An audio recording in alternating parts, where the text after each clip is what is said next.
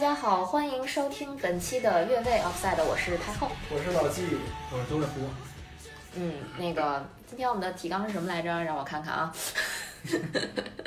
家越来越过分了。是越来越过分了。这个正值奥运会期间，我们就继续越位吧。嗯嗯呃，这期节目我们就讨论一下。哎，其实咱们本来应该做个什么英超前瞻啊之类的，是吧？结果就改奥运会了。反没正事，儿，有有来有得时间及来，得有及时间来对来得及。嗯，那个，反正我们还有什么番外啊，乱七八糟各种想录的时候就录 嘛。对对对对，今天下午还在说呢，因为英超下周下周就是社区盾杯了，嗯，嗯，然后下下周就开赛了，我们也该录个范特西了。是是，我你这个“野”字应该是基于那个某些小道消息对，不是是“野”字是基基于我这个受邀上一个别的节目，对，去聊一下英超范特西。 其实我确实不知把道我该聊啥。把我们仨里边唯一一个对范特西最不懂的人、最没有资格去聊范特西的人挖走了，不是因为因我因跟为你他们说要的就是这么就是对一个女的啊，什么他他们要的就是一个小白的角色。这个性别歧视，我跟你他们就是要讲小，白角色，人家就是需要找一个像我这样刚开始玩的，你懂吧？哦这你这哎我这你我是这开个始角了色。吗？你开始他了，他开始了，欧洲杯玩了，就欧洲杯算是开始了，但谁是说的？我上赛季玩了的。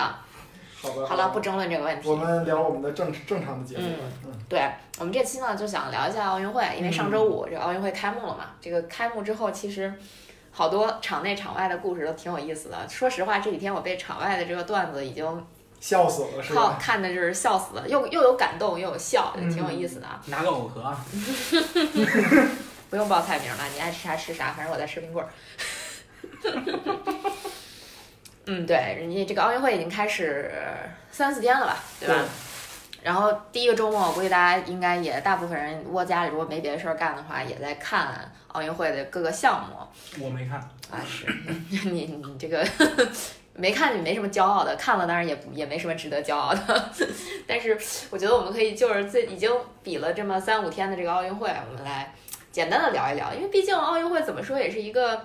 可可以算得上是一个全民的狂欢了。以前不管你看不看体育，这个时候其实都会来凑一个热闹，不管你是看场内新闻还是场外新闻。嗯，对？吧？反正我朋友圈里就是这样，就是平时你感觉他根本跟体育一点边儿都不沾的人，当然我朋友圈可能没有这样的人啊，就是，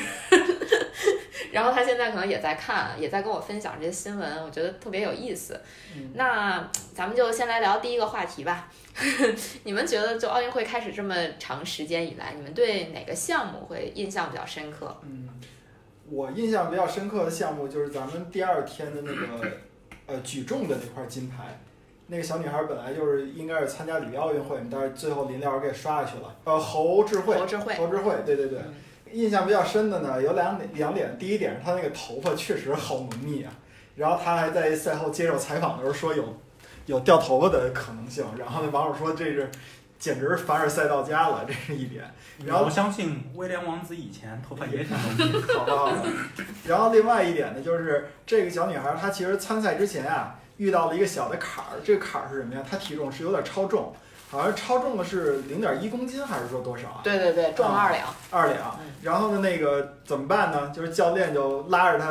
那个晒太阳。然后穿厚衣出汗服，对，就是为了出汗。然后那个她好像是那个比赛之前二十四小时吧，就完全是没有喝过一口水，就是为了晒这个体重。最后当然成功的把这个体重给降下来了嘛。但是我为什么对这个事儿印象深呢？因为我之前咱们上次聊那个奥运会的时候，就有有就发现很多别届的呃往届的奥运会吧，也有一些这种比较骚的这种操作吧。其中就有一个类似的举重运动员的事儿，他呢就是。我都我现在都已经不知道这是哪届奥运会的，然后哪个运就是哪个国家的选手了。但是他参加的也是那个举重比赛，他发现自己超重了，然后发现自己超重了以后呢，他怎么办呢？他先把自己的光头给剃了，呃，就是先把自己头剃了，剃成光头了，又开始呢搓澡。他为什么搓澡？他他第一是那个把那个汗给蒸出去，然后第二个就为了搓泥儿，然后把所有的，然后还有刮毛，把所有的能干的这些减重的事儿吧都干了，然后后来发现还是不行。然后他最后经过组委会的反复的查看，发现是因为他们那是秤坏了， 所以说这个运动员原来是有头发的，但是他顶着光头参加了一届奥运会。嗯，反正我觉得这个事儿还是挺有意思的，让我感觉。对，其实就侯智慧降体重这件事儿也挺逗的。他自己说的插曲是，像平常如果是遇到体重会超一点儿的时的时候，他一般都会去慢跑，啊，然后慢跑一段很很快体重就会降下去。然后但是这次呢，他慢跑发现没有用，后来他就爬了五层楼，好像是就爬楼，然后最后才把这个体重降下来的。因为一般情况下，他们举重应该是在会会在赛前的一小时称重。嗯，哎一小时还两小时称重，反正我忘记了啊，大概是这样。然后是会给你时间让你去降这个体重的，嗯也挺有意思的。嗯，这今年这个举重比赛，其实我印象也比较深刻啊，就是李发斌参加的那个六十一公斤级。嗯单腿儿蹦，啊、那金鸡独立嗯很厉害，而且李发斌那那场比赛特别精彩的地方在于，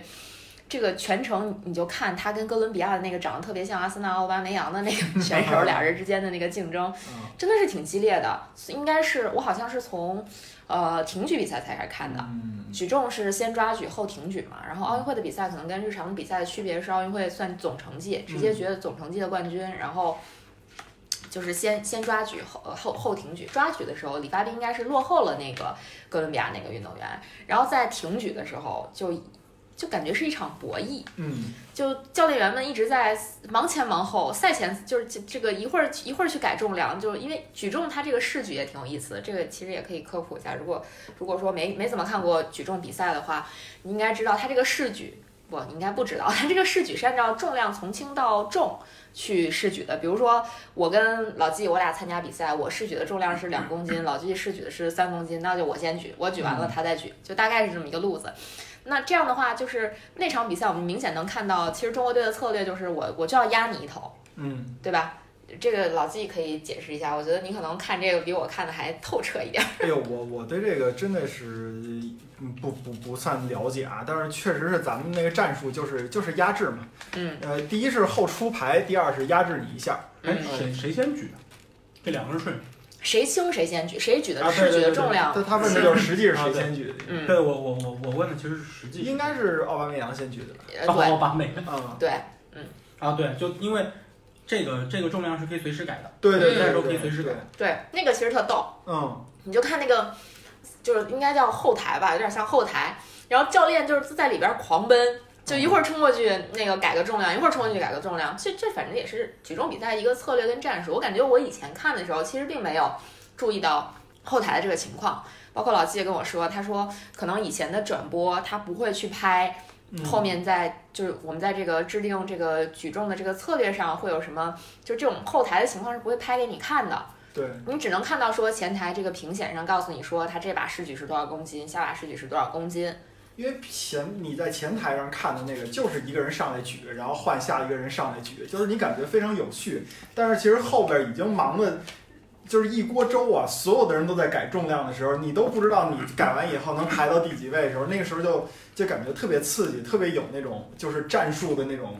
就是运筹帷幄的感觉吧。这个其实之前发生过，是啊，发生应过该是应该是唐国红，啊，对，就他的他的最后一举，然后重量是临时改的，而且改了一个他平时没举起来过的重是量。，就是这个事儿呢，其实是每届奥运会都发生的，只不过就是我跟他要的点在哪儿，就是这个事儿啊，以前啊，在摄像的时候，他不会给你设这段儿，他所以说你的那个画面感没有那么强烈，啊，就是那种哇，感觉后边一堆超强大脑在那儿啊，在算这几个数啊，那个那个纸啊，乱七八糟，你就觉得特别有意思。哎我嗯，希望以后 F 一可以把这个比赛工程师跟那儿算那个进站的给拍了。但是那你看，但是那你真看不懂。奥运会我是没怎么看，嗯就今年确实没怎么看。我本身不是也不止今年了，一一六年的我都没怎么看，就确实本身对现代奥运就不是太感兴趣了。我已经这个古典奥啊运感兴趣哎，实话是这样的，啊，就是近几年的奥运会我是越来越不感兴趣了。嗯这个肯定之后其实我们的话题里面都会聊到，就为什么嗯越来越不感兴趣，而且确实这个周末家里有点事儿。啊然后就，嗯，开幕式我也就看了那四五分钟，就看了那个那那那个跑步机那嗯个大哥，然后在那个红色射线，真的，我跟我们那群里不是说嘛，我都以为这个《谍影重重》搬到这个奥运会上来拍来。那那一下真有那感觉了。对啊，就一片漆黑，然后就那红色射线，我就我我我真我真是这感觉，呃然后我就发了一朋友圈，就是太阴间了，我都后后来就没看，确实是没看。然后 印象深刻，我只有一个项目是从他开赛前就知道他要比了，而且中国有机会拿冠军，然后看了比赛， 中国女足，不是，你想多了啊，你想多了啊，就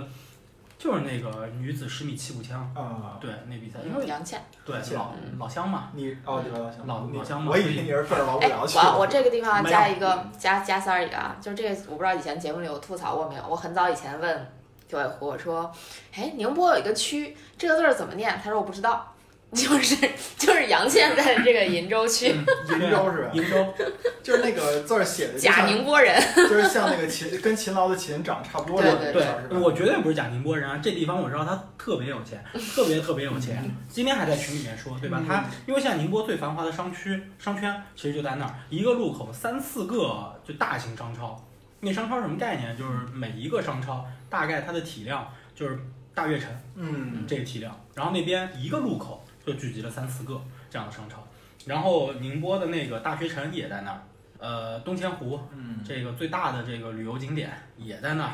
然后再加上那个宁波的这个商务区也在那儿，就他们确实有钱，这个鄞州区可能听起来特别像杭州那萧山区，啊，就也是萧山区也特别富，好像。所以它它嗯是一个，因为那个确实算是一个新城吧，就原来那块儿其实挺穷的，嗯，包括那个杨倩她长大的那个地方，江山嗯江山镇，对，嗯之前确实就是农村，就就是农村。嗯我反正我长那么大啊，嗯我第一次去江山镇是什么时候？两年前，啊，去玩儿，对，去开卡丁车。嗯之前我都不知道宁波有这么个地方。嗯，哎，其实就是说说起射击，我觉得射击也挺有意思的。就这个射击这次给我留下的印象也很深刻，嗯一是因为就是杨倩拿了金牌之后立马就火了，嗯上过热搜，又各是。种方位的火，啊对，又是美甲，又是比心，又是学霸，是吧？对对就小黄鸭对头各种发卡，对各种命命中这个关键词嘛。然后呢，而且今年中国射击队在这个呃东京奥运会上算是打了一个翻身仗，因为中国队在里约奥运会上只拿了一枚金牌，那个好像也是首金吧，就很很多人过来说长得像我啊，对对张对梦，雪，啊，嗯是是有那么一个，对他只只拿了一只拿了一个金牌。嗯，然后呃，因为中国射击队在历届奥运会的这个成绩应该还都是挺不错的，亚特兰大拿了两枚，悉尼嗯三枚，雅典四枚，然后北京奥运会拿了五枚金牌。嗯然后伦敦奥运会就呃减成两枚了，呃，里约奥运会只拿了一枚，嗯，所以好像是里约奥运会之前，王义夫当时已经是中国射击队的总教练了嘛，他其实是想逆风翻盘的，想让中国队在里约就是能一雪前耻，因为。在伦敦拿的奖牌就很少，金牌就很嗯少，结果没想到 里约也没有拿这个这个没有拿几块金牌，拿了一块嘛。而且其实咱们现在都在说这个射击的规则，看就是很多人在微博上讲说射击看它好刺激啊，是吧？就那个呃预赛的成绩不带入决赛，嗯然后决赛又是那种叫就淘汰制，对对半淘汰对制对，，就是每每轮淘汰每两枪淘汰一个人，这确实看挺爽的啊。就是这确确确实挺爽，今天下午特别爽，因为领先老季好多呀。看的同一场比赛，老季对落后三十秒。对，我是真的这回是真人见着，就是有人在微博上说，就是看某视频网站的直播广告没看完，中国队拿金牌了，我这回见着活的了。啊，就是我，央视频对哎呦，一笑百二死十我！秒广告，我的天哪！我为了避免这一百二十秒的广告发生这种惨剧，我买了一个会员。啊，你买央视频的 VIP 对是吗对对对哦，对怪不得嗯，就但但确实央视频比咪咕快好多呀。是是， 老季的咪咕比我们的央视频慢了至少三十秒。所以没有广告就被剧透呗，反正你就选呗，要么就是广告多，然后可能看不着最后一枪， 要么就是没广告，但是比别人慢好多被剧透。因为嗯这个这个东西确实是你在网上看吧，因为咱们有微信群，嗯然后呢，网上呢也有各种其他伙伴的这种群，嗯然后大家有人是拿电视看，有人是用咪咕看，有人用央视频看，那个速度啊都不一样。然后呢，你再加上这个射击比赛本身它就不能做到实时，嗯都是这边打完枪以后。然后底下那个靶子给你电脑把那个那个环数搁在上，它也也会慢，所以到最后就是我都已经看乱了。看乱了，根本就不知道那个那个，就这枪到底是不是打的这把了。嗯。嗯，哎，不过射击真的是特别特别有意思，就尤其是这次真的是认真看了一下，因为前面几届奥运会可能因为各种工作原因，好多东西不能看直播，可能后来就看一个新闻就知道啊，中国队谁杜丽夺冠了，谁谁夺冠了，是吧？嗯然后这次基本上好几场比赛都看了直播，哎，就觉得嘖有意思，好玩儿。但其实你会发现，上班不影响看比赛，比如老季，这就就但愿他领导不听我们的节目。 我我领导只喜欢打网球，是因为她老公喜欢打 网球。对，但是真的是射击这个新规则，其实里约奥运会就已经在实对施对对了对啊对，。四年了，对对这五对年了， 对，这五年期间，其实射击队，我觉得对这个新规则新规则其实已经不新了。它既然已经两届奥运会的，理论上它不新了，就是对新规则的适就适应程度还是挺高的。算吃的比较透吧。对对对，而且尤其是像今天的比赛，因为我们是那个呃，这叫什么？呃，周三、周二录的嘛，那录的这天刚好是中国的两个团体项目，十嗯十米气手枪跟十米气步枪的混合团体都拿了金牌。哦，这这两个比赛真的是厉害，就是它它这个规则也挺逗的，它这个规则竟然是预赛的时候。你先进决赛嘛，你预赛前两名争金牌，三四名争银牌，所以中国队就两个预赛第一直接就争金了，就对对我觉得对嗯还挺挺逗的，这个就第一次见。就他就要求你从一开始就状态好到嗯最后，对，虽然说就是它它这个好处是什么呢？就是也不叫好处，就是说你的预赛肯定要是对你的决赛有一定影响的，但是你预赛成绩又不带进决赛，就是嗯你预赛的成绩到了决赛是清零的，而且它不比环数了，它比这个每一轮儿谁的谁的这个环数高，然后谁就得两分儿，就感觉像击剑了已经。有点像啊踢点球，我觉得嗯，啊、就是这种点球战，点球嘛，一人一次，一人一次，然后呢，计分儿，包括那个淘汰什么的，也有点这意思。 嗯，其实今天看那个气呃气步枪。气气手枪啊，那哦，看那那早上看我没看，呃，到晚说错了，下午就看气步枪的时候，这个其实我觉得，就中国队九比五落五比九落后的时候，我我那会儿就说，哎，没戏了，就放平心态吧，就看呗哈。 那会儿我正刷广告呢。 结果没想到中国队咔咔咔就扳了过来，你看那时候我多少嘛？那时候我三比五， 那会儿我正刷广告，然后太后就在群里面说嗯这冠军别想了，没戏了。 然后我一百二十秒广告刷完回来，发现哎，这不领先吗？然后我就告诉你说赢了。 所以这个这个比赛确实是挺精彩的，而且就是你发现它是有那种逆转可能的，就很好玩，儿，确实很好玩。儿。然后，哎，怎么说呢？反正这次射击看的就让人觉得很爽。嗯，嗯，就但是就是很刺激，刺激就是那个淘汰的淘汰的那个规则，就是你打不好你就要去就被淘汰。嗯，呃，尤其是那个十米气手枪的时候，中国的那个林月美被淘汰的那那那那一轮儿，原本是拿冠军的那那姐们儿叫啥？那个俄罗斯人，反正名字一一长串儿那个，她那把好像是拖把还是打了个六点儿几环，哦，是吗？我没看到那儿。咱们俩一起看的。哦，那个啊，然后结果白皮习惯性 拉胯呀，结果结果他那个把应该重打了。对对，然后结果就如果不重打，中国队那个林月美就不会被淘汰。对，啊可能咱们就就前两名或者怎么呃，着，至少就是说前四里头有两个中国人。还能重打呢。反正就是我们没有看清比赛就到底停了为什么，对，就对停了。然后半，然后待一会儿以后看中国队开始收枪了，就等于对把中国队淘汰了。是嗯，啊，嗯对，，我以为只有跳水会有这种事儿呢。没有。啊，但跳水那大哥这次拿冠军了，对啊，对四啊，届奥运会了，对吧也？不容易嘛。对，嗯，这个这拿冠军背后还有一个小插曲，挺逗的。戴笠不是早已经出柜了吗？对，对吧？他的跳水的搭搭档，奥运就是拿到奥运冠军之后，也立马出柜了。嗨，他俩在一起没？他俩不是不是不伴是侣，他俩可以考虑跟各自的伴侣分手在一起。反正就是挺有意思的啊。就是整体来讲，我觉得射击比赛给我印象挺深刻的。嗯然后其实体操比赛我印象也挺深刻的。嗯体操比赛，其实网络上很多人都在说啊，你看现在啊，咱们就咱们就大面上数一数，我们我们觉得可能到手的金牌，其实也就是周一七月二十六号那天。本身我们觉得我们应该有好几块金牌都是手拿把攥的，男子双人十米台， 嗯，呃，乒乓球混双，对吧？觉得这两个是一定会拿冠军的。我觉得举重也是一定会哦，对，拿包括冠军，举重的这个廖秋云五十五公斤级，嗯这都觉得一定会拿冠军，结果没想到这三个都没有拿冠军。嗯其实我看到一个评论，挺想和你们分享一下，这是我朋友圈的一个体育媒体从业者，多年的体育媒体人，但是他可能不是很知名啊。他发了两条朋友圈，第一条他就说，大概意思就是说，许昕和刘诗雯俩人是就是表现的不是那么好，拿了冠军，结果一大群人都在。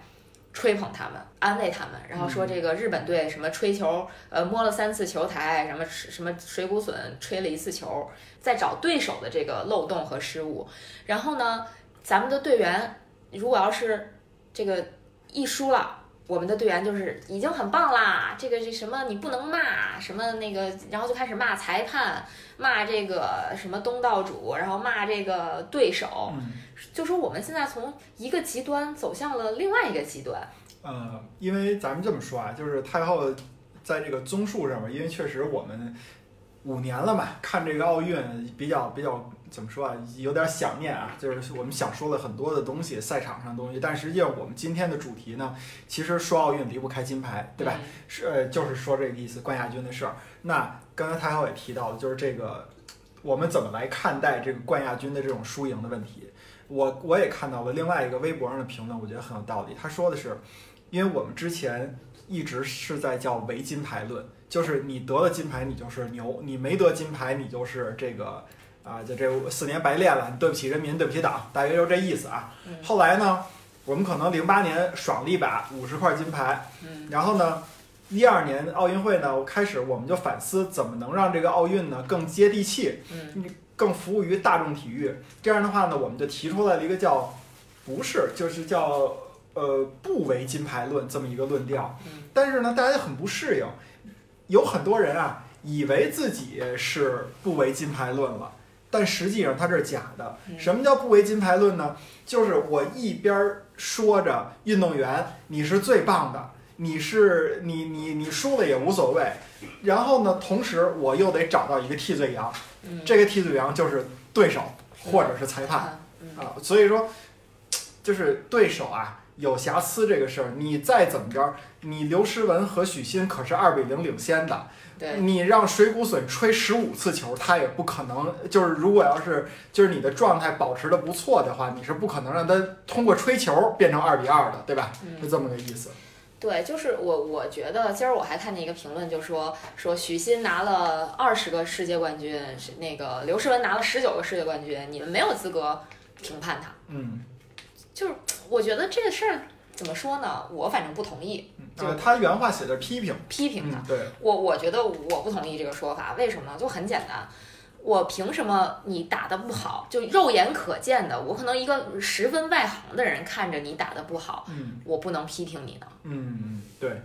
就是你这个东西本身它就是一个观赏性的，为人的这个视觉爽劲儿服务的。然后呢，你没有打好，我觉得我批评你，或者说我指出你的问题，是为了让你进步的，我不骂你。嗯这个完全没有问题，我确实没有资格骂你，而且就站在任何一个角度、任任何一个立场来讲，都不应该骂人。嗯这个我觉得是就是是一个底线，但是我觉得完全是可以批评的。嗯呃，当然了，就是本就什么怎么说呢？站在要教育你的角度上来讲，或者说，就站在这叫什么，就是家长教育孩子那角度讲吧，就说的难听一点儿，一般也也不也不建议大家说你这个孩子有问题就一直批评批评批评，肯定会让他自信心受挫嘛，对吧？所以就基本上就属于我打你一巴掌，再给你个甜枣儿。就是我可能比如说对于许昕和刘诗雯的这种失误，我们就说，哎呀，这场表现这场比赛表现确实不好，对手也表现得很强，那。那回去总结总结经验教训，对吧？咱们以嗯后从头再来，我觉得这没有问题。但是你不能说，啊，这个他们已经打的，他们已经表现的很好了，这个没有说不一得点儿对，说不得，没有一点儿瑕疵。然后呢，你就不能说他们，他们就已经是什么永远的神什么的，就这，我觉得这种就过分吹捧了。嗯我呃，都不知道该说什么。对，然后包括其实还想说一个，就是其实其实我已经不算是体育圈儿人了，嗯就不太算体育圈儿人。然后也看到，嗯，有朋友在说说这次中国的奥运选拔应该是有问题，有问题的，嗯咱们肉眼可见的几个队出问题比较大的，女足、嗯女排，然后跳台，就跳水吧，嗯，乒乓球，对吧？然后还有体操，体操，嗯，就是都是可以挑得出很大瑕疵的这种选人的，反而是射击跟游泳，其实是名单出来之后，大家都觉得是比较合理的嗯。啊。这这个其实你看，咱们刚才提的这几个是不是都有人拉垮？比如说体操，林超攀，对林超攀，其实林超攀是上届奥运会，他们这几个人里面应该是不是只有林超攀参加了里约奥运会？嗯而且当时他入选的理由，体操队教练给的也说的是，我们需要有经验的队员，所以呢，就让林超攀替了在中国国内选拔赛上表现一级棒的这个一个新兴的选手叫张博恒。对对对，嗯张博恒，张博恒，对，很多体操迷都对这个事儿觉得没有办法理解，嗯就为什么会出现这种情况，而且那个张博恒是表现。超级好，嗯，就基本上就没怎么失误的那种，表现很稳定了。但林超攀在这届奥运会上来自由操就拿了个十三点一，嗯，一上来就拉有开大了，失误，对，跟跟感觉拉开了跟这个俄罗斯跟日本的是这个差距，呃，因为当时没有没有转播，我看的是别的，当时没觉得什么，但是后来应该是我看，嗯、到了单杠的时候吧，嗯，中国队有些评分儿确实我觉得还是有点儿问题的，就看起来没有看起来没有那么差，但得的分儿却很低。我觉得这个这个主这叫什么主场分儿肯定是存在的，主场哨肯定是。 妈说着说着说到足球去了，对，主场哨肯定是存在的，但是我觉得它的影响不那么大。嗯如果说当时这个林超凡他表现是稳定的，他至少不至于拿一个十三点一的十三点一几几这么低的分儿。中国队跟其他队的差距，跟美国呃不是跟日本和那个俄罗斯的俄罗斯奥运队的差距不会那么大。对，嗯，然后这个跳台也是，跳台就也也很奇怪，像嗯、呃应该是曹源儿吧，曹源儿一直是一个板台兼顾的选手，但是他最近这几年的成绩也很一般。嗯，啊，而且这次他要代代表中国队参加十米跳台，十米跳台他在之前的这个不管是什么奥运选拔赛、世界大赛成绩都很一般，但是他就是上了，嗯，还去打单人，当然单人还没打，是但十米台双人这俩人失误了，对吧？就丢了一金。怎么说呢？我觉得他我我朋友圈的这位同仁说的没错，就是确实是感觉，嗯，那些选拔让人觉得不是很透明的这个，或者不叫很透明，不是不能说不是很透明，就是说觉得这个名单有争议的这些运动队，目前看都出了一些问题。嗯，三对三篮球对，非要选一个，打选了两个嗯打五人制的，嗯，他把那个两个当时预选赛功臣给换掉了。嗯，对对对，对，有一个叫正义的，对啊，就是我看到很多报道说，郑毅为了能够代表中国打三乘三的这个比赛奥运会，他甚至放弃了去打 CUBA 的机会，因为如果你去打 CUBA 的话，是有可能去参加 C CBA 的选秀的，是未来是有可能打上 CBA 的，啊，然后这个三对三篮球，篮球这个选人，据说还有一个什么东西在里面呢？就是其实这个，嗯。说的人很多，但是我其实没有查到相关的资料。就是奥运会的奖牌，或者说奥运会的这个参赛资格和全运会的积分是挂钩的嗯，这个是，啊、包括足这球个不也是是对，吗，这个是今今年的一个，反正就是算是不是那么正大光明推出来的这么这么一个政策，嗯，因为今在很多项目上，因为今年比较特殊的就是因为奥运会改期，等于嗯奥运会跟全运会冲突了。对，然后呢，全运会呢，它又是各地方政府呃非常看重的，就是就是至至少是分管体育的这个领导吧，非常看重的一个自己的政绩，所以说肯定呢，你又得让这个省队呢给国家队输送这种奥运人才，但是呢，你又不能他太们时寒间备战了，了，对，太寒了省队的心嗯，可能选择这么一个妥协的政策吧，可能在特别是集体项目里边，这种事儿会相对来讲比较突出。对奥运代表队嘛，对，然后就造成的一个负面作用就是，会不会有人影响到了这个奥运的选拔、奥运的人选？可能教练说了不算了，就这种的。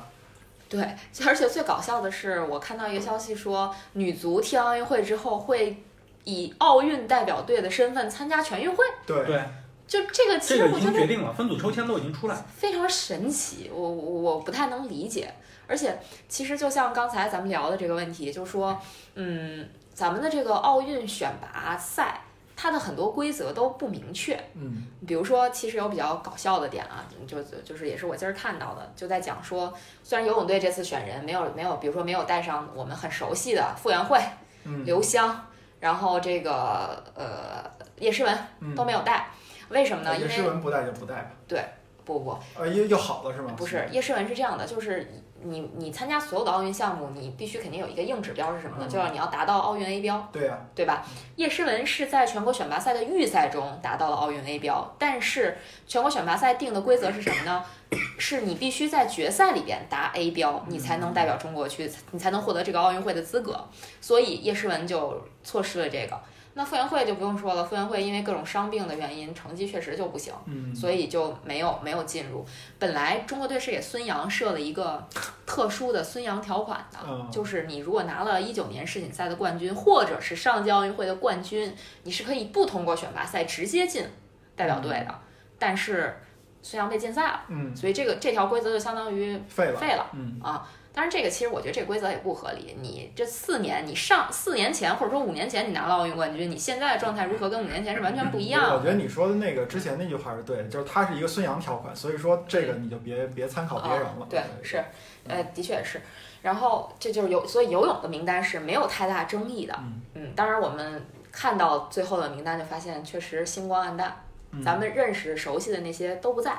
包括其实经过这几天的比赛，我们也看到了徐嘉余在一百仰的这个比赛里边表现很一般。嗯，但是你看徐嘉余，他确实在奥运会已经发挥了他最近这一年最好的状态，他游的成绩已经是他最近这一年最好的成绩了。你看他，但是他预赛完了他吐了，嗯就其实这个也是一个信号，告诉大家也不要抱太大希望了。就是之前之前在描述这中国队各种争金点的时候，都把徐嘉余啊、这个张雨霏啊都算在里边儿。结果你看，其实张雨霏表现虽虽然也很好，但是确实也没干过。呃，应该是谁谁最后拿了冠军？美国人，但是他是亚，他是中国裔，哦，对，那个麦克那尼是尔，加拿大的，加拿嗯哦加大加加拿大裔，对他对加拿叫大，他加拿大人叫呃叫啥了？就忘麦了克尼尔，麦克尼尔麦克对尼吧尔？哎呦，这个麦克尼尔有点儿有点儿有点儿头昏，因为那个美国也有个叫麦克尼尔的一个田径运动员。然后这个 不好意思，刚才断了一下，是因为看了一眼转播。 然后接着就讲这个事儿嘛，就是说射击队是完全遵照这个他之前制定的一个标准，选人是非常非常透明的。很多人以前说说这个杨倩虽然世界排名只有八十一位，但是杨倩现在应该是拿了大满贯的。嗯，就是他把所有的世界大赛、全国大赛的冠军拿了个遍，所以他的入选是毫无争议的嗯啊。所以就是相当于我们夺金的大项大项目上，像这个射击，还有呃刚才说的游泳，这个名单是基本上没有引人争议的嗯。但是女足这次的表现就让很多人在骂贾贾秀全指导。嗯对吧？就是打赞比亚打成那个熊样儿，然后打巴西，哎，就不用说了。你看看最后一场，我我们在我们聊的过程中，中国在打荷兰，现在呃，是应一该比一比一。刚才我看是一比是一，不王是又双落后王双助攻，王珊珊进了一个，现在荷兰三比一，中场是三比一，所以你就想把把赞比亚打了个十比三的荷兰，能把中国打成什么样吧？而且很多在就是大家的争议点在于，很多在预选赛里面出场的中国队的主力，很多老将他都没带去。嗯，还是这个就是到底是贾秀全的问题，还是那个呃各省然后往里边安插人才的这个问题？平衡各省关系。对对对对对，因为因为它跟那个全运会金牌有关嘛，你一个省，比如说三个人或四个人入选了，它也就只有两块金牌，对对对在对全运会里头对，只有两所块以金所以牌，要平衡一下嘛。对，就为了平衡各省关系。那个赞比亚进咱帽子戏法的那个人叫什么来着？邦达，邦达，对嗯对对，说那个贾秀全好像是在新闻发布会上说了一下，说现在我能选我这个二十二个奥运会的人，就是呃中国最强的、最适合来参加奥运会的二十二个人。然后这个邦达转发了这条微博，然后说了一句 “Are you kidding me？” 因为邦达 是邦达对还他是想还想再回来踢吗？对对邦达是女超联赛的最佳射手。 对，啊、对，这个还挺有意思的嗯啊、所以他他其实，在赛前也发了一条微博说，很很期待见着他的在中国的老朋友们。嗯，哎呀，这届奥运会就怎么说呢？嗯，你真的不知道这个很多东西是怎么来的，然后包括这个，其实刚才我们也简单的提了一下，可能背后有这个各省运动队的利益之间的这种博弈嗯吧。包括我其实看资料也也在讲说，之前徐继成写过一篇文章，大概是讲说，一到奥运会，你各省就前面几奥运会的时候，比如说在这个中国队拿嗯可能会夺牌这个现场，你就会听到中国记者就在喊说，浙江拿了一枚金牌。哦，啊，山东拿了一枚金牌，就仿佛拿了金牌之后，这枚金牌不是归属于中华人民共和国的，是归属到每个省的，嗯啊，就是觉得这个事儿特别逗。哎呀，这个聊一个印印象最深刻的项目，好像感觉聊的太多了， 直接超时，直接超时。对，嗯怎么说呢？就是忽然不知道该如何继续。所以，所以其实，嗯，奥运会看到现在这个地步，你们会觉得说中国队现在这成绩是好还是坏呢？嗯，让我说啊，就是我觉得太后可以直接再把我们今天的话题再抛出来了。嗯我们主要讨论的还是就是金牌论嗯啊，这个到底是该该不该唯金牌论，或者说怎么唯金牌论，怎么不唯金牌论，对吧？那我们就先看这个奥运会目前的这个状况。中国队现在是得了九枚金牌、五枚银牌、七枚铜牌。我觉得呢，从成绩大面上来说啊，我还是挺满意的。我满意在哪儿呢？是咱们终于不像原来似的一边倒了。以前我记得咱们有的时候经常会出现那个开赛几天了，然后那个金牌拿了一大堆，然后呢银牌有那么四呃一一两块儿，嗯然后铜牌有那么三四块儿。嗯啊，就是跟金牌什么的完全不成比例。但是你看现到现在，这是第四天了吧？嗯这个中国是九五七的分布，好像那个美国是九五九五八，就等于比咱们多了一块铜牌。就是美国体育啊，它你可以理解成它在出，嗯，就是它在很多项目里边都是世界霸主之一的这种地位，对吧？嗯它没有一个像乒乓球这样的绝对优势的地位啊、但是它在很多项目里边都是霸主之一。所以说，美国的体育它一直是一种全面健康、全面繁荣的这种状态。那我们也之前也一直把这个美国当做这个参考目标啊，所以说我觉得现在中国是金牌、银牌、铜牌这个比例相对来讲比较均衡，这个是我觉得特别可喜的地方。嗯而且呢，咱们主要的遗憾呢是遗憾在金牌的失败，不是呃，就是不是金牌就是银牌。然后至于说银牌、铜牌本身呢，咱们该拿的呢，我倒觉得拿了不少。嗯，所以我觉得基本上这届的成绩到目前为止啊，虽然有一天。嗯就是在我们录的时候，奥运会进行了四个比赛日，然后四个比赛日里边有一天拉胯，拉胯到我们觉得暗无天日，但是我仍然觉得从整体来看吧，嗯，还算是合理，而且我觉得还挺乐观的这么一个状态吧。嗯，嗯九尾狐觉得呢？没看奥运会的人觉得呢？确实没怎么看奥运会，就是基本上就是看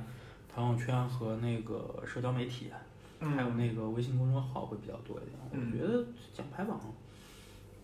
反正呃老季说那点，其实我没太深的感觉，就是这个奖牌的分布，因为、嗯呃我始终觉得奥运会这个东西啊，就为什么我对这个现代奥运越来越不感兴趣，其实就是这个奥运会，包括从那个 IOC。它体现出来的这个对于这个体育文化的或者体育精神的这个传达，和这个奖牌本身的这个排名，嗯就是这当中，反正有一些问题，以及现在就是越来越多的大家在强调这个奖牌的这个事情。包括中国，包括外国都有点这个意思。对是吧嗯对，嗯所以，嗯而且而且现在这个奥运会啊，尤其是奥运会，就是越来越政治化，嗯就是大家在这个场合里头，呃，不同的这个阶段去表达自己的一些政治声音，从国家层面、从个人层面、运动员个人层面等等的，呃，反正所以对吧？就就就就就我知道了我我就我就有点不那么感兴趣了。那么你说这个奖牌榜是喜是忧，我倒觉得反正以往对于中国队来说，一届大赛下来，二十五六枚金牌，嗯这么一个数，你现在进行到这个阶段拿的数，我觉得跟前几届也差不多，嗯所以就我觉得就是就就是比较正常吧。嗯然后毫不意外的这个起步领跑，对吧？然后美国开始紧追，然后最后被美国反超，嗯对吧？而且毕竟美国的这个优势项目现在游泳也是刚开始，呃，它的这个大项田径还没来呢，对对对，对吧？所其以实这就个从刚开始游泳刚开始这件事来说，其实刚开始产生这些金牌，美国拿的不太多，对已经被他各们家瓜分了。就是但但美国现在拿的金牌里头，游泳还是还是有最的，嗯，对还，是有的。所以就是就是只只不过就觉得好像这一次，因为可能也是我没看的原因吧，但是起码感觉这个好像开始了三四天，然后就被美国已经反超过一次了，嗯对吧？昨天已经对反超了，对呃现在也是来反的，现在也是反超的。对吧？现在来是来的反来的超比以往稍微早了那么一点。对，呃，其他其他老实说，我倒觉得从中国队本身自己的成绩来说，我觉得属于正常吧。正常确实对，确实有确实有这么一两块金牌，可能原来觉得说就比较稳，嗯，但是你说竞技体育从来没有百分之一百的事情。对对对对。这就是竞技竞技竞技体育最好的地方。对对，就是竞技体育的魅力嘛，就是其实不到最后一刻，你永远不知道冠军是谁，这个就是咱们喜欢这东西的一个很大的原因吧，对吧？对，其实说这个，我是想提一个什么点呢？就因为刚才提到了中国的这个奥运选拔嗯机制，其实我就想起美国的这个奥运选拔。刚才不是提那个孙杨条款吗？嗯对吧？就是游泳中心为孙杨专门弄了一个选拔机制的这么一个条款。呃，这事儿在搁美国，咱们就说一个典型的案例是田径上的。美国不是一直都有奥运选拔赛嘛，而且美国奥运选拔赛应该是不管你是啥人儿，只要你成绩达标，应该都能参加。然后最后就通过奥运选拔赛这一锤子买卖，然后选择最终的奥运会的人选。基本上就是咱们从，呃，怎么说？从什么角度来讲，它应该算是一个相对最公平的这这么一个选择方式了吧？然后想说什么呢？就是美国的有一个女飞人，就在这个奥运周期里成绩一级棒，但是她在前段时间赛外的兴奋剂检查大麻阳性，啊，嗯，她是在训练之外吸大麻，嗯，老美老干这事儿，结果就对，结果就就被禁赛了。他被禁赛，呃，最开始是三个月，后来因为是赛外吸大麻，所以呢，就他的禁赛期被减到了一个月。呃，这样的话，就是他应该是能够赶上一百米的比赛的，因为他的禁赛期结束刚好是一百米开赛前三天。但是美国奥运代表团选择没有带他，嗯，就是基本上就属于其实挺残酷的，但是也挺公平的。嗯，就是这是美国队的一个一个政策，就是嗯中国队在奥运选拔、啊这这个这个资格的奥运奥运资格选拔的这个这个事儿上，一直都做不到完全的公开透明。可能又回到刚才那个问题上，就是说，其实我们在国内各省之间的博弈，其实也是非常非常多的，就咱们是看不到的。因为这个涉及到就是我们后面会聊的一个话题，其实就是嗯比如说金牌意味着什么，以及中国对于金牌的这个态度，嗯，呃，以及就是说唯金牌论这个事情，因为中国的体育目前走的是一个就是竞技体育走的是一个精英培养的这么一个线路，嗯对，就是我们不去谈举国体制这个不说，但是它其实是一个精英培养，就这些人是圈养的，对我们的这些奥运选手是圈养的，嗯但是国外其实就是运动员他是一个职业，嗯，他我们不能理解他为纯圈养，他是一个职业。嗯，然后，但是也有业业余，就嗯像太后刚刚说的，其实他的选拔赛，只要你达到某一个标准，嗯，都是可以参你就加对你的。都你就可以参加。但是在中国，你是不可能出现这种情况的，嗯，所以对它其实是发展道路不同导致的这么一个这么一个结果。对，其实我觉得现在可能，比如说像中国篮球啊，他可能也想走美国大学体育的那条道路，就从 CUBA 到 CBA 啊，就嗯类似这样、是吧？就是因为 NBA 现在也是嘛，是吧？就是如果你你这个你不不上大学，你也没法参加这个 NBA 的选秀嘛。呃是吧，反正之前应该是可以，因为詹姆斯是没有。啊呃呃，现在不行了，现在是不行了，就是应该詹姆斯是应该是没有。詹姆斯往后就已经没有这个，就已经不行了，你不能从高中直接去打这个，直接去选秀。嗯，啊所以其实他那个大学联赛的那个体制其实非常有意思的一个一个一个东西，而且，嗯，据我了解，好像 NCAA 这个整个这个联盟，它的各项比赛它的受欢迎程度，有些在美国当地是超过那个职业联盟的。啊，绝对的，就是啊你要是说我今天想看场 NBA，你就说什么比赛，甭管是总决赛还是全明星赛，还是什么热门的比赛，你要说买张票，只要你有钱没问题。嗯，但是 NCAA，你要说我今天想看一场这谁打谁的这比赛吧，我也不知道太多的这个队嗯，但是你想买张票，还真不是你有钱就一定能买到的。对，就所以就其实大家走的路子不一样。美国很多现在我们看到参加奥运会，包括其他很多国家，我们看到的这些参加奥运会的队员们都有自己的本职工作，可能业余时间是用来训练的，对或者说他们打一份工或者两份工来支持他的这个训练，然后来进奥运会。但中国基本上就是到目前为止，可能说还是举国还是一个举国体制，还是。圈圈养吧。对对对，还是由国家来负担你的训练费用、生活费用，嗯对吧？对，你看奥地利那个公路自行车那个金牌的得主，他就他就纯业余，嗯，他就是纯业余，对以至于就是大家都没听说过他。其实现在好多也在慢慢走这种有点像改制的这种路线，比如说你像，反正就说我熟悉的项目，比如说马拉松，他会办说我要上奥运，嗯，就是比如说嗯某一个马拉松比赛，它就是我要上奥运这个这个项目的这么一站，然后如果你能跑出奥运 A 标的成绩，你是有机会代表国家队去参加这个比赛的，参参加奥运会的比赛的，就是它至少咱先别说它是不是形式主义，它至少有，嗯，啊，我觉得就是一个很很好的开始。然后包括其实咱们肉眼可见的是，现在很多呃运动员他可能背背景都会是高学历，或者说那种不错的高等学府。就说那射天击， 对那天昨天老七开始跟我今天吧，给我开始给我发说，你看这个西南大学也成你们学校了是吧？是我我嗯校的校友谁谁谁拿了几个金牌，然后清华大学自己也发说我校校友杨倩又拿拿了一块金牌什么嗯的，对吧？还有某驾校，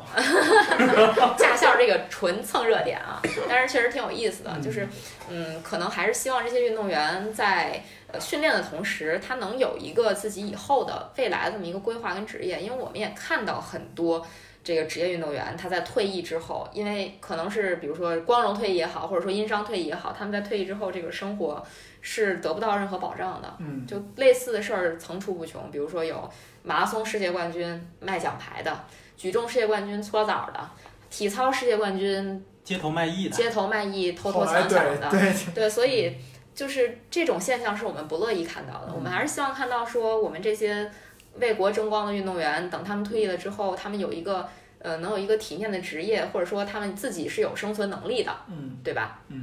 因为这个是这个是，呃，目前就是体育在国内的这个发展阶段，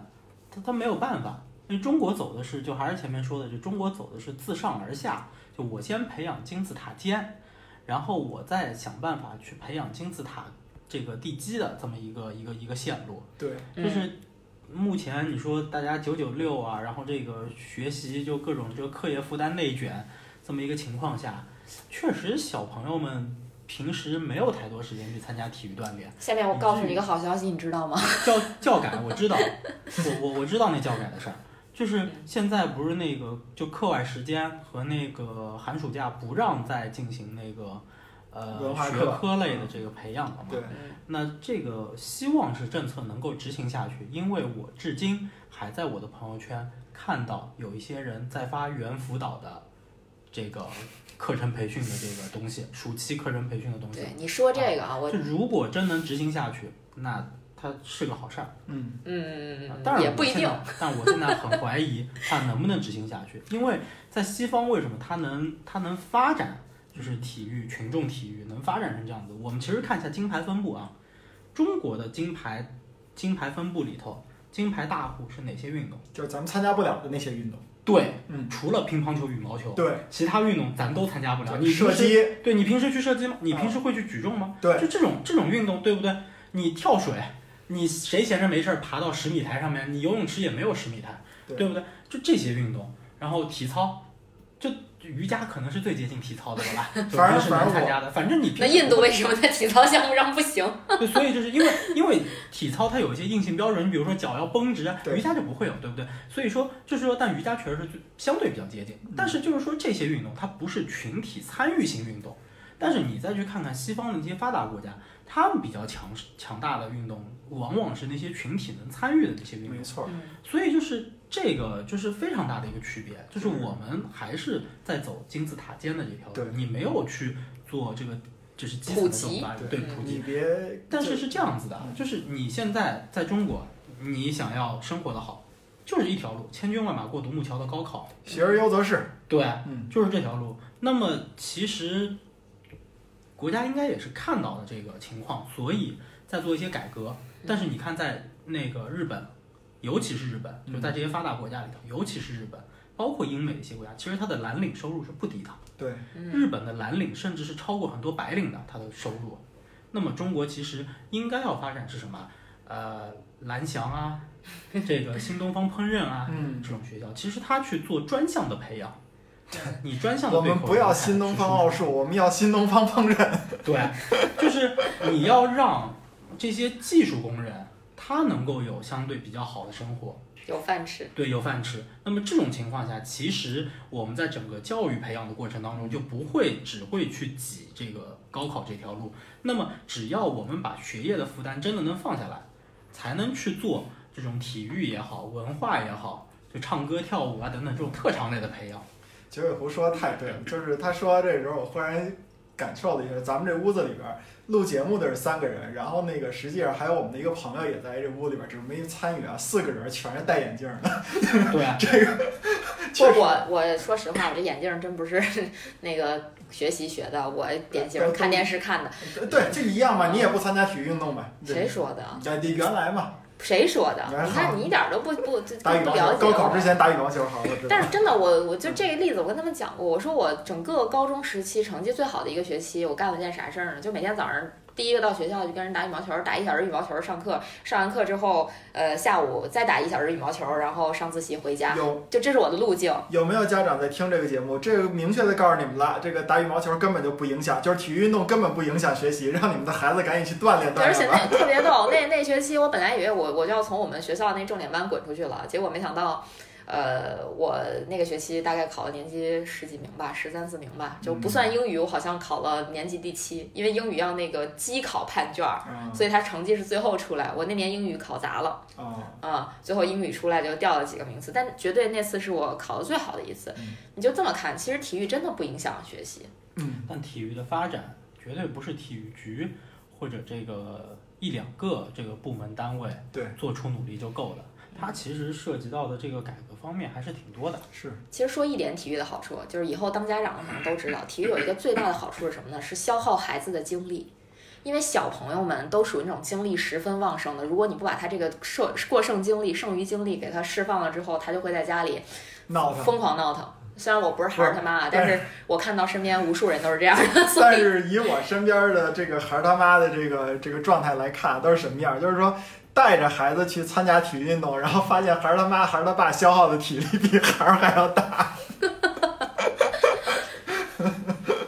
对，所以这个其实其实挺有意思的啊。而嗯且其实现在对于孩子来讲，可选的运动真的是太多了。我嗯能看到身边朋友有娃的，带着孩子什么假期攀岩的，嗯，那个什么练体能的、打篮球的、踢棒足球球的、棒球的，什么什么什么橄榄马术，对对，橄榄球，其实真的可选的范围非常多。而且其实我觉得体育让小孩儿会觉得挺好玩儿、挺有意思的。你不像单纯的你给他塞到一个教室里，就往那一坐，弄一课桌，然后一学一下午，很枯燥、很乏味，他也不一定坐得住。对，其实它就是一个兴趣培养，嗯就是让大家觉得，就让小孩儿觉得它好玩儿，嗯然后喜欢，然后喜欢了以后呢，他慢慢的就自己去钻研，去好好去玩儿这个东西，嗯，就就是这么一个过程。你不要你不要觉得说我现在让他学这个，我就要考虑未来让这个东西成为他的某种职业，或者我让他学这个东西，我要获得某种回报，没有嗯，嗯没有回报，他就是一个他的兴趣爱好，他喜欢玩儿这东西。这个老纪肯定有这经历。你想，你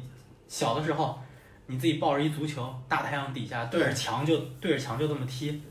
脚还倍儿疼那会儿。对我们不都这么踢出来的？就就自己一个人，但是这都不个，用说跟谁一块儿踢。但是这个就是刚才九尾狐提到那个体育改变，绝对不是靠体育的人去改变，是靠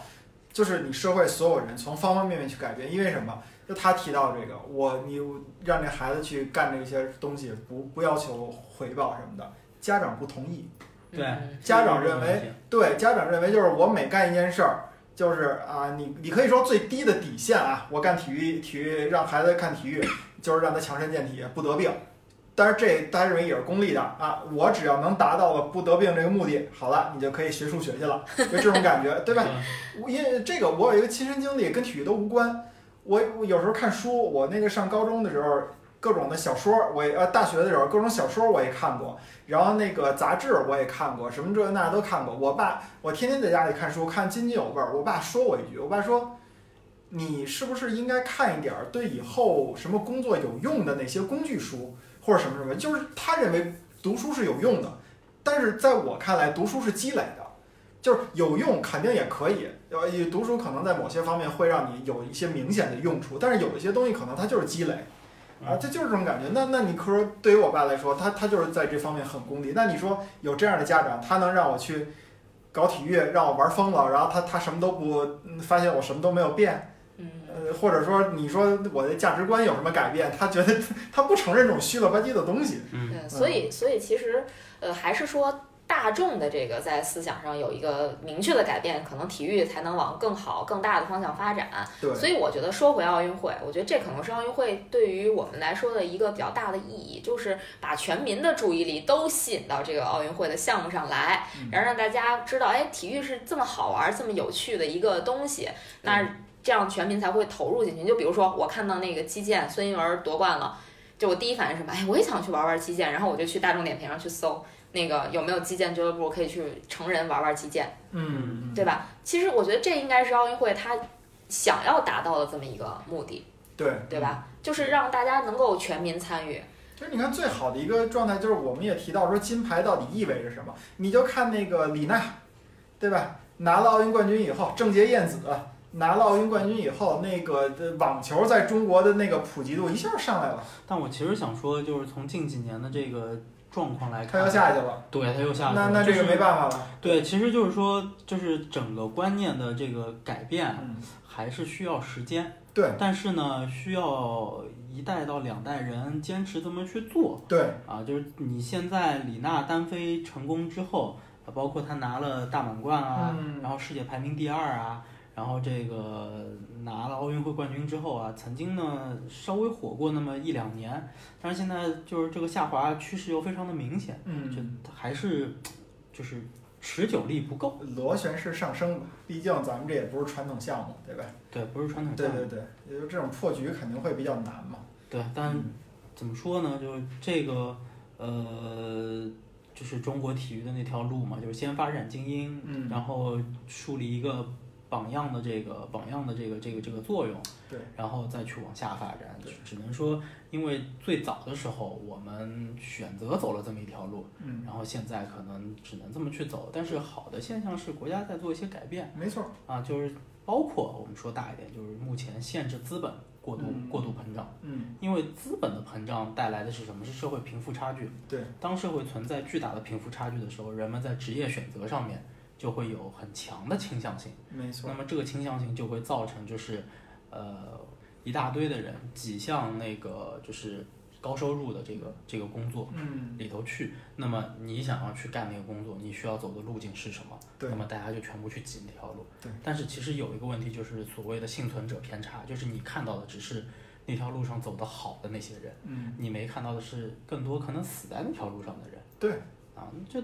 但是现在就是在做的就是去改变这个情况，改变这个资本的无序扩张，嗯，然后带来的这种影响，然后让大家去让让让这个呃，其实不光是孩子啦，现在其实是各种学科类培训被禁止，包括雅思考试嗯，这些，现在都是受到限制的。那雅思考试这些的，其实更多是就是偏成人向了，已经，对吧？就都在限制它，然后希望释放更多的时间，让大家去就是动起来。对，去嗯去不止也不仅仅是运动，可能唱歌跳舞啊等等这一些的，就真正去，呃，去培养一一一门兴趣，去学一个技能，嗯我觉得是个好的好的发展趋势吧。 嗯，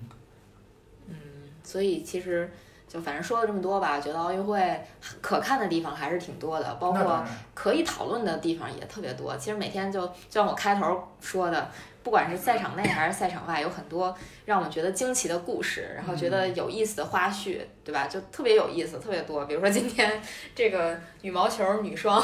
女双的小组赛里边儿，这个这个叫什么 Watch Out。对对，watch out，他就是我操， 啊，真的是特别逗啊！嗯这个包括其实前两天流就是在网上流传比较广的是那个在乒乓球的赛场上有几位呃应该是华裔吧，但是他们是代表其他国家去参加乒乓球比赛，四十多岁、五十多岁嗯依然奋战在赛场上，就哎让你觉得就是挺感动的，而且秋挺好玩秋的，嫂，对对对，秋嫂 秋嫂，对，觉得也挺好玩的嘛，嗯对吧？然后嗯，其实刚才聊了这么多，呃，觉得今天可能也聊差不多了。行了，嗯我可以，对，然后呢，那个，呃，哎呀，本来说想聊聊的时间短一点儿是吧？ 结果没想到又超时了。 我还是挺希望奥运会尽快结束的，因为那就意味着英超就快开始了。呃，我觉得只要能让我有这样看体育的这么一个机会吧，我现在可能经过二零二零年，觉得这个周期等的有点过长了啊，我现在对奥运会非常亲切，我觉得这段时间对我来说就跟狂欢一样。我比觉如得也说是，啊有就呃接着欧洲杯了，对你们你们你们俩有点逆向，因为看国外的一个数据统计是，今年的奥运会的收视率是很低的，开幕式对非吧常，低开幕式的收视率比较低。嗯，嗯，我我可能真的就是觉得我，因为正好在这段时间都在家嘛，就希望把所有的比赛能看看的都看一下，尤其是有中国队的比赛，所有的都想关注一下。然后那些包括觉得打打起来比较有意思的，也想看一看。你们知道我呃为什么对奥运会呃就是这么这么热情吗？是因为我对奥运会真的有特殊感情的，就是我的父母是完全没有任何体育的兴趣的，就是我在家里边看足球，我会觉得自己特别孤立。但是呢，唯独奥运会是可以我们三个人一起，然后那个就是花很长的时间来看这么一项体育运动，然后还能讨论一些东西的，甭管是乒乓球也好，是跳水也好，我觉得这个事儿让我觉得还是很开心的。嗯嗯，哎呀，这个反正大家有机会还是多看看奥运会吧，毕竟四年一次，其实还是挺宝贵的，而且时间上对咱们来说还是挺有优势的。你晚上还可以看一些很多比赛的决赛啊什么的，对吧？自从奥运会开幕以后，我再也不觉得上班下午的时间过得过得慢了。你真的是在上班吗？哎，我看看了一个比赛，看看哎三点半了，嘿、你你为什么不正面回答我这个问题？我今天在群里都问了你两遍。老季，你真上班吗？我上班啊，但是我上班的时候我可以稍微看一眼这个，我们还做奥运相相关的选题呢，那我不得关注一下吗？嗯，老季的领导在听这个节目。老季的领导不在听这个节目，好吧，那我们就可以结束今天的节目了，好嗯好吧？那下期节目再见，好，拜拜。拜拜。老季好久没磕头了，好久没有观众了，倒是有观众给我们在在从欧洲杯开始就没有磕头。磕磕磕磕磕，随便吧，当当当当当。好吧？那今天就到这里了，拜拜。当